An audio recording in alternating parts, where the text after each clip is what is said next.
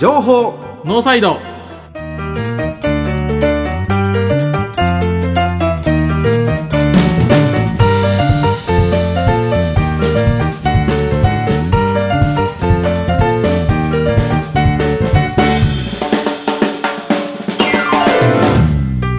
皆さんこんばんは。情報ノーサイドメインパーソナリティの奥山義秀と。こんばんは。同じくメインパーソナリティの前田博文です。よろしくお願いします。また亀よしどうしたんですか？もうこれが普通です僕。まあそうでしょうけど、はい。できることになってきました。まあなんか面白くないな。この番組はラグビーを応援するとともにこれからのセカンドキャリアを応援するをコンセプトとして私たちが考えた9つのコーナーの中から2つ選び各種でトークをお届けする情報番組です。さて本日は前回に引き続き素敵なゲストをお迎えしております、えー千葉商科大学の常見洋平さんですどうもこんばんは、常見でございます。よよろしくお願いしますろしくお願いします。あ、嬉しいです、本当に。前回はもうあのお仕事の話は一切しないですけど全くなかったですねすいませんな。はあのーキャリアとラグビーを応援する番組でキャリアキャリアの話をしていただくつもりでうん。来ていただいたんですけど。申し訳ない、そうだ。あのですけど 今日真面目ない話しかしてない。のー僕らのロスジェネじゃないですか。あ、そうですね。はい、ロスジェネの話をずっとしてたぐらいの感じですよね、うまいこと持っていきますね。あれ？なるほどね。うん。あざとかったですよ。すみません、ちょっとあざとかったですね。あのどっから行こうかな。やっぱりねそのゲスト来ていただく方のなんかこう積みキャリアの積みキャリアっつったらなんか言い方あれですけど、人生の積み上げていく過程をね、あのー聞いていかないとね。常見さんの本読ませていただいて、はいはいえー常見さんがなぜ今これをしてはるのかっていうのがあ、すごく気になそうねったん。僕ね、実はだから流れ流れて生きてきたっていうことで、で、ぜひあの皆さんに言いたいのが、まあ、奥田民生のさすらいっていう歌じゃないけど、はいはいさすらうことをね、怖がるなっていうことなんですよね。で僕自身は幼い頃から作家か、あー新聞記者か大学の先生になりたかったんですね。実はだからあの作家になりたいって幼稚園の短冊に書いてあるような気がするんですね七夕の短冊にね。でででだんだんでもねあなんか社会学勉強したいな。しかもジャーナリストとか研究者になりたいなと思っててね。なるほど。でそれで一橋大学の社会学部ってところに入ったんですけどなるほど。でそのために上京してね。で結構あのなんとか大学も合格したんですけどなるほど大学2年生の時に衝撃的な出会いがあって、ハーバード大学で教えてたことのあるピカピカの先生に習ったんですね簡ちょちょっとそこで一回切っていいですか、はい。あのオープニングが終わりますんで。あオープニングだ。えオープニングでした。えーっとちょっとまた、えーっとどこまで行った一橋まで行ったんでその続きはまた本編ではい。いきたいと思います、よろしくお願いします。情報ノーサイド。この番組は参考インダストリー株式会社の提供でお送りします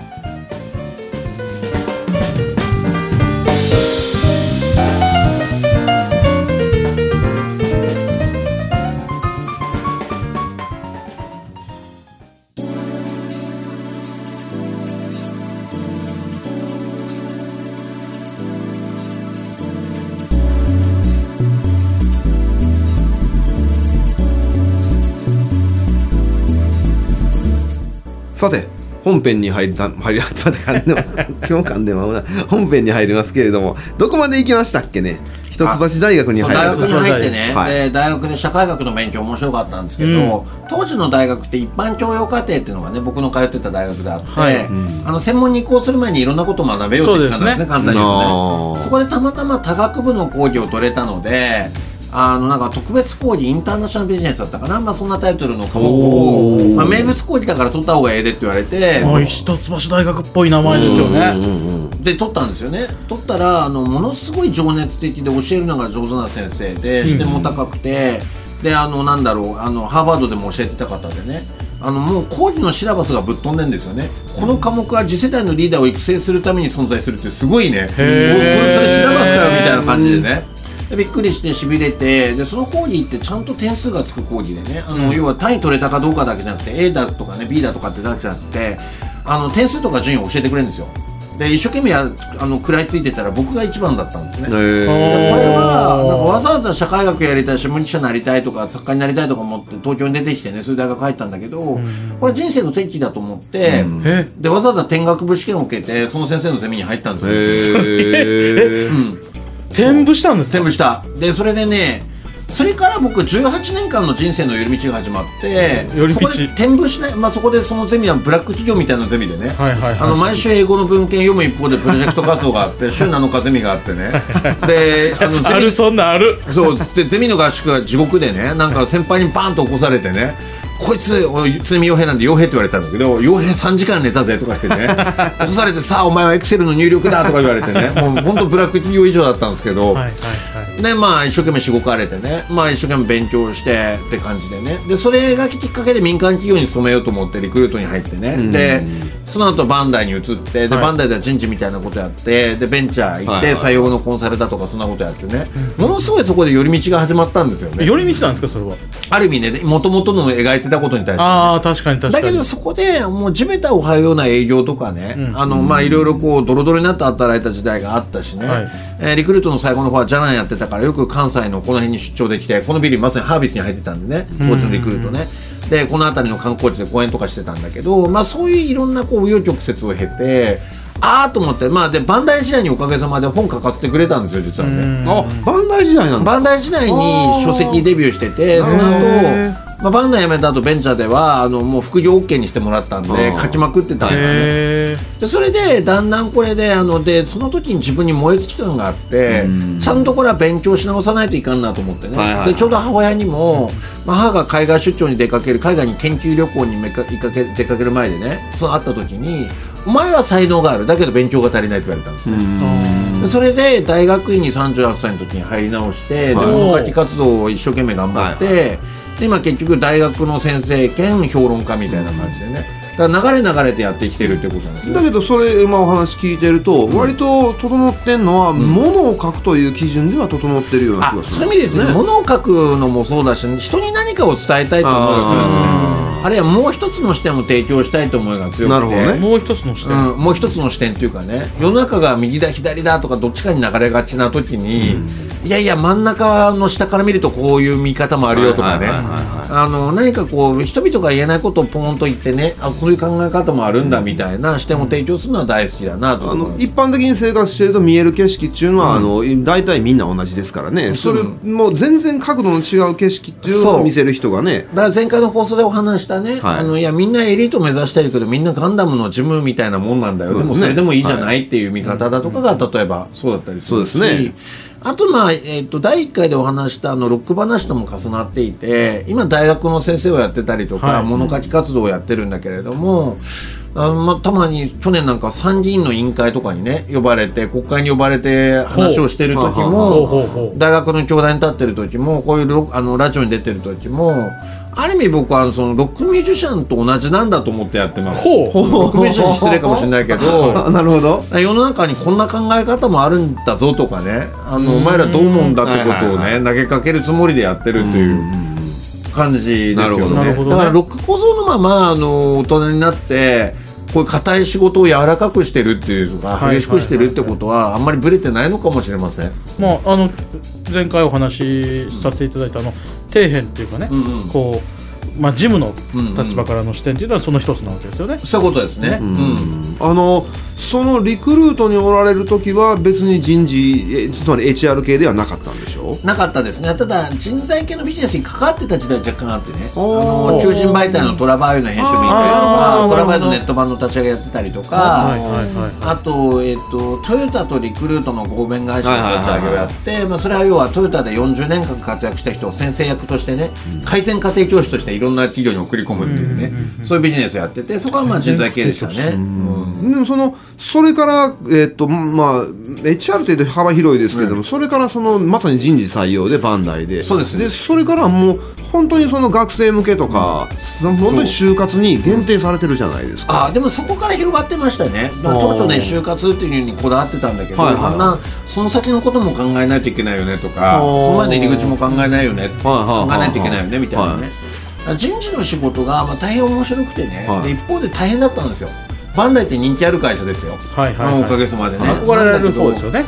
ただバンダイに限らずね、まあ、あの人気企業ってとっても課題を抱えていて、たくさん応募が来るけど欲しい人来ないとかね。あとバンダイに関しては真面目でできるっていうかこういわゆるビジネス志向の商社とか広告代理店を受ける学生にとっては、えなんでねおもちゃを仕事にしないといけないんだみたいなことなんですね。だからそれをどうね見え方変えるかって努力してでも僕一生懸命頑張って僕のそうだな3つの果たしたことで言うとねあの創業以来初めて創業ろ約60年ぐらいの時だったんですけど、はい。人気ランキングのベスト10に初めて入れたし、はいああとあれだ、えっと僕が採用担当してた代から妖怪落ち担当が生まれて会社に最初莫大な利益と今莫大な在庫をもたらしたりとか。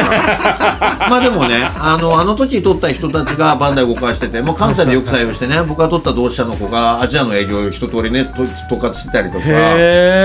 あの面白かった。それますけどバンダイさんって必ず最後莫大な在庫を残しませんそうそれあります。どうして学ばないんだろうっていうね。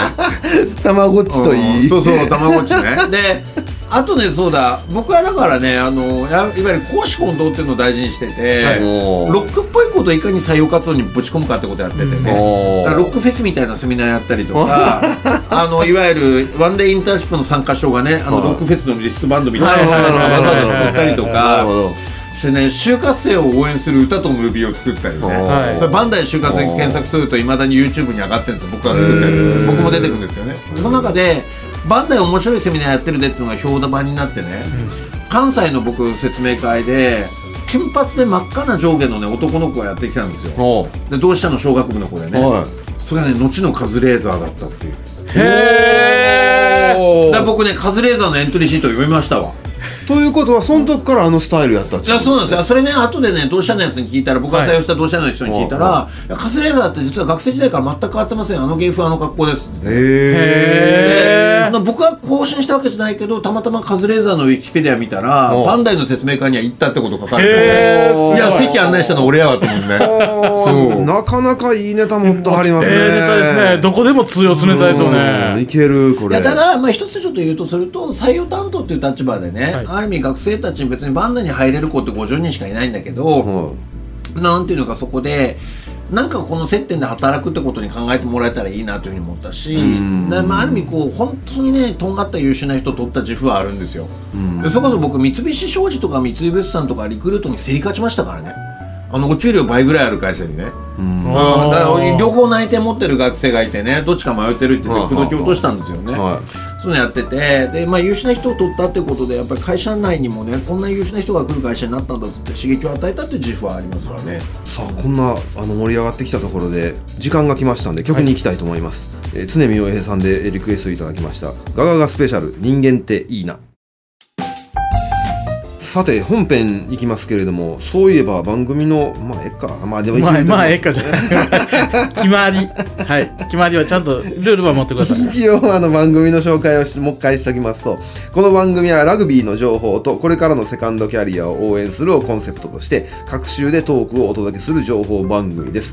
そして、えーこ今日今回の放送は残り221回となっております、で引き続きまして常見洋平さんにお伺いしたいんですがあのー前回の放送そして今回の放送の前編ではあ経緯をたどってお伺いしましたがあつまり今お仕事されてるのってもともと採用そして働き方に変わってるんで、学校卒業して入社する準備をして働き始めるここの人生の積み重ねは来たるわ来てるわけなんですよ。でそうなっていくと次置いていく先に行くのか、うんそれともより若い側に行くのか。ああえっとね、はい今結構そのちょっとあのねあの抽象的な質問なんであえてちょっとぼかしてっていうかね抽象的な答えになるかもしれないけど、あの僕が今の関心事ってやっぱり同世代にエールを送るってことなんですね、はい。やっぱりあの、僕らロスジェネ世代っていうのが中年になってきたとはいいうことで、でなんだろうあの人によっては早く結婚して子供産んだ人は子供がもう大学生だったりするんだけど、はいはい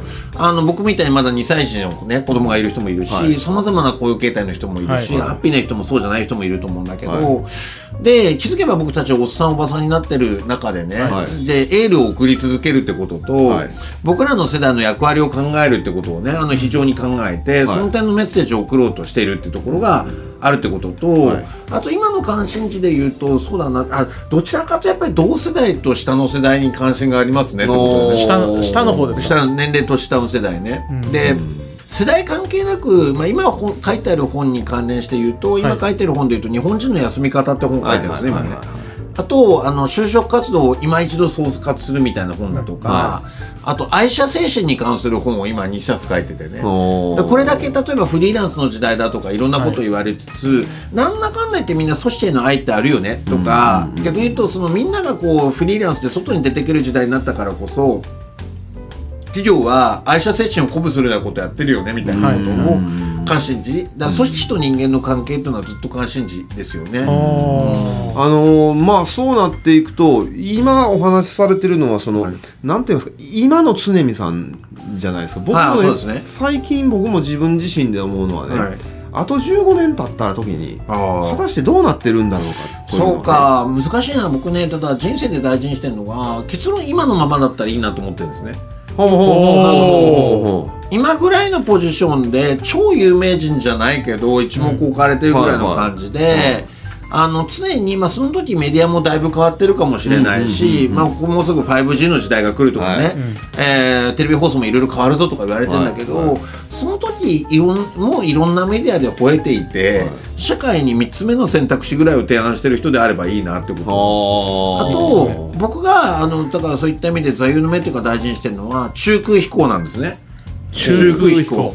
あ僕ね同世代でもっと先に売れた人とか有名な人がい。ると思うんだけど、い。い。意味でずっと中空飛行に来てると思うんですよ。だからそれこそ NHK なんかに呼ばれることもあれば、本当にいろんなあの本当にローカルな番組も出てるし、いまだにギャラ数千円の原稿も書いてるし。あ の一方でババンと新聞にオピニオン書くこともあるしみはいたいなね感じで祝飛行っていうかなんかいろんな仕事やってある意味インディーズレスラーとかロックミュージシャンみたいにインディーズレスラーは来た来た来たなん来た。来たかいわゆるその血を這う仕事してたいなというのとなるほどもう一つ座右の銘でねあの僕の座右の銘のもう一つがいくつかあるんだけどお金が中ぐらいに好きっていうのがあるんですね。なるほどなるほどなるほど。言うてありますね。うん。でどういうことかというとお金大好きな人たちって僕の同世代って大成功してる人が友達の友達ぐらいにあひょひょっとしたら友達でもいるんですよね、はい。ベンチャー上場させたとかね、仮想通貨で大儲けとかって、まあ、いたりするわけですよ、はい。ただあのそのお金をそう目的化するしてるわけじゃないと思うけどでも嫌だなと思っているし、あのちょっとまたこれまたねあのいわゆる弱い側の立場に立ちたいと思っている一方でお金がなくても幸せっていうのも僕嘘だと思う派なんですよ、はいはいはいはいはいそれってなんか、ま、あの社会がから貧困が生まれてることをそこで覆い隠したりとか言い訳にしちゃいけないと思ってるんで、お金を中ぐらいに好きでね、今ぐらいの生活ができてですね今ぐらいの感じであの3つ目の選択肢を超え続けられてたらいいなという。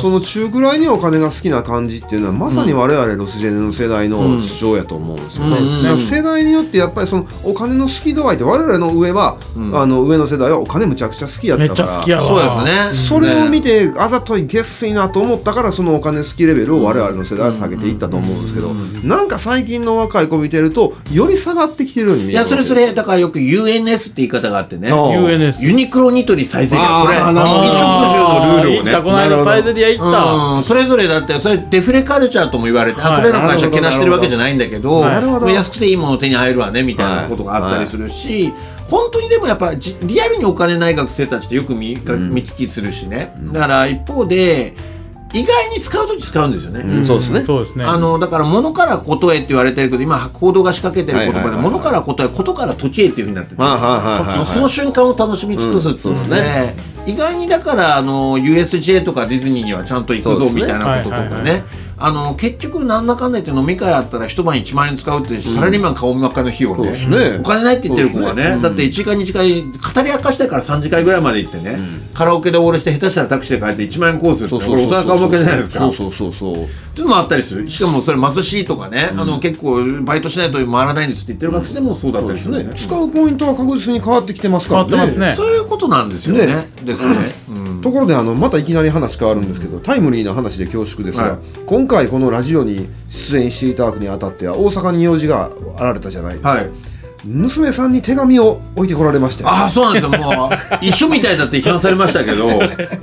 どうしたどうしたんですか？いやなんかねあのぬくもりの伝わるもので伝えたいなと思いって。や2歳2歳。うん2歳2ヶ月の娘のために。読読めない。そう花束と全部ひらがなで書いたお手紙があってね。それ、うん。それだいぶ3枚にわたり。だいぶだいぶそう。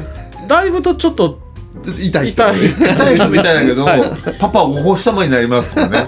北海道にいたから北の空見てください。パパがいますみたいな。死ぬのかよみたいな。それはね。夜中に書いたんですかいやあの夕方にこれから空港に向かうぞって時に、ね、あの夜中のあのラブレターテンションで書いたんじゃないんですか？いやそんなことないですよ。えー冷静な冷静な状態で。そう冷静な状態ででお酒もやめてんでシラフの状態で書いたらね、はいはいはみんなから自殺するんかみたいな、はい。死ぬなみたいに言われて、い。や、それは驚きますよね、もうだけどねよりね幼い時もね手紙やるとねまじまじと真剣に見るんですね。娘さんが？手書きの手紙ってね、まあそれはわかるんですけど3枚はいらんと思うんですけど。そうですわね。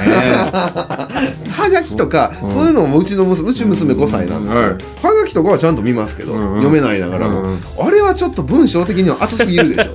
ちょっと怖いですね。いきなりなんか路上で突然ヒップホップの人にディスられたみたいなね。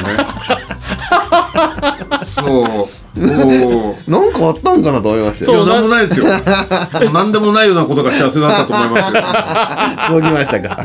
出張こういうこのぐらいのあの日数でされること少ないんですか？実は久々ですね。大体1泊2日ぐらいが多くて、まあ2日以上家、ね、3日以上家に開けないようにできるだけしてたんですけど、今回どうしても帰省しないといけないなって母親のパソコンのセットアップとかね、はいはいはい。えーあとしばらく実家帰ってないなと思って、はい。それに合わせてまあねあの関西のこの出張が入ったんで、なるほど。うん、うまく合わせて3泊4日で。ただ僕その料理とか全部作る人だから、はい。嫁が一切料理しないさせないようにしてるんで、だからね3泊4日分の料理作ってね マジか。いっぱい死ぬほどチャーハンだとか 石狩鍋だとかね。で焼き魚もチンすればいいように子育てしてるとね焼くとねあの焦げちゃうかもしれないからね。チンすればいいようにして。とかいやあれだチキンライスまで作りましたよ。おおそうなんですか。マジですか、チキンライス？え炊き込みご飯ね。TKG ね。炊き込みご飯。TKG T あ TKG のそっちの TKG さあ前田さん曲の紹介お願いします。はい矢沢永吉さんで黒く塗りつぶせネジと工具の参考インダストリーでおなじみの参考インダストリー。ないネジはないを合言葉に確かな一本をお客様に届け続けて70年。詳しくは「サンキューナビ」で検索。ないネジはない。ないネジはない。さてお別れの時間が近づいてきました。津波さん今回もありがとうございました。あれでした。もうチョベリグですよ本当に。また喋り熱々でしょ平成やったっていうね、うん平成はい。あのいやでも圧倒されっぱなしというか、これ放送僕自分であと聞くのめちゃめちゃ怖いんですよ。いやでもしかも工事の電話とかで来たら怖いですよねなんかね。いや大丈夫です。それは。大丈夫です。それは大丈夫です。それは大丈夫です。それは大丈夫です。あのそんなにうちら聞かれてない、はい。リクエストも来ないんで。リクエスト来ないですよ、あのー、さっきの本編でちょっと料理の話で盛り上がりましたけど、僕一個だけ聞きて今回聞きたいなと思ってたんですよどの料理が一番得意ですか？ああ難しいな。でもねチャーハンがだいぶ上手になったなとおかー。ああでもね最近ね神がかってきてるのはオムライスで。うちの嫁をしてねホテルのね朝ビュッフェを超えたって言われててああすげえあもうこの近くのリッツ・カールトンを超えたかもしれないって言ったら本当石が投げられそうですけど。本当ねトロトロにしてねやっぱこうバターの溶かし方とそこにパーってやってこうシャーってやってねうまくこうふわふわにするっていうね。あの大阪のオムライスは発祥は北極星というところなんですけど、新大阪にもあるんですけど、あそうですね。あそこはふわふわではないオムライスなんで。さまざまな流派がありますよね。そうそうなんですオムライス流派ありますね、そうあるある。あと包むのかとかね上に乗せるあ上に乗せる上にどちらかというと僕トロトロにして乗せる派ですよね。なるほど。でチキンライス派ですかバターライス派ですか。バターライスですね。なるほどね。うん本当はね。うーん具具具は何ですか？は具はねあんまり入れないんですよ。ただあの基本は玉ねぎとマッシュルームだけですよね。はだからうん。シンプル系の人ですね。シンプル系。それでちょっと有機栽培のトマトのねケチャップちょっとトマトケチャップだけいいの使ってねそれでこうやって。なるほど。いやもうさああのなんか告知ございましたら。はい。あの何度でも何度でも叫ばせてください。僕たちは育児のモヤモヤをもっと語っていいと思う自由国民社、絶賛発売中でございます。はい、あの私の人生がかかっておりますので ぜひ皆さんあのアマゾンとやずこの辺のね書店とかも行っていただいて、はい。アマゾンでも何でもいいのであぜひ買ってください、名前だけでも覚えて帰ってください。はい。書店にも多様性を。はい、さあさあそれでは、えーこの番組ではメッセージや曲のリクエストを受付しております。梅田 FMBHappy789 のリクエストページもしくは情報ノーサイド公式ツイッターからお送りください。情報ノーサイドをお送りしたのは奥山義秀と前田博文と常見洋平でした。それではまた次回放送でお会いしましょうせせーの。さようなら。情報ノーサイドこの番組は参考インダストリー株式会社の提供でお送りしました。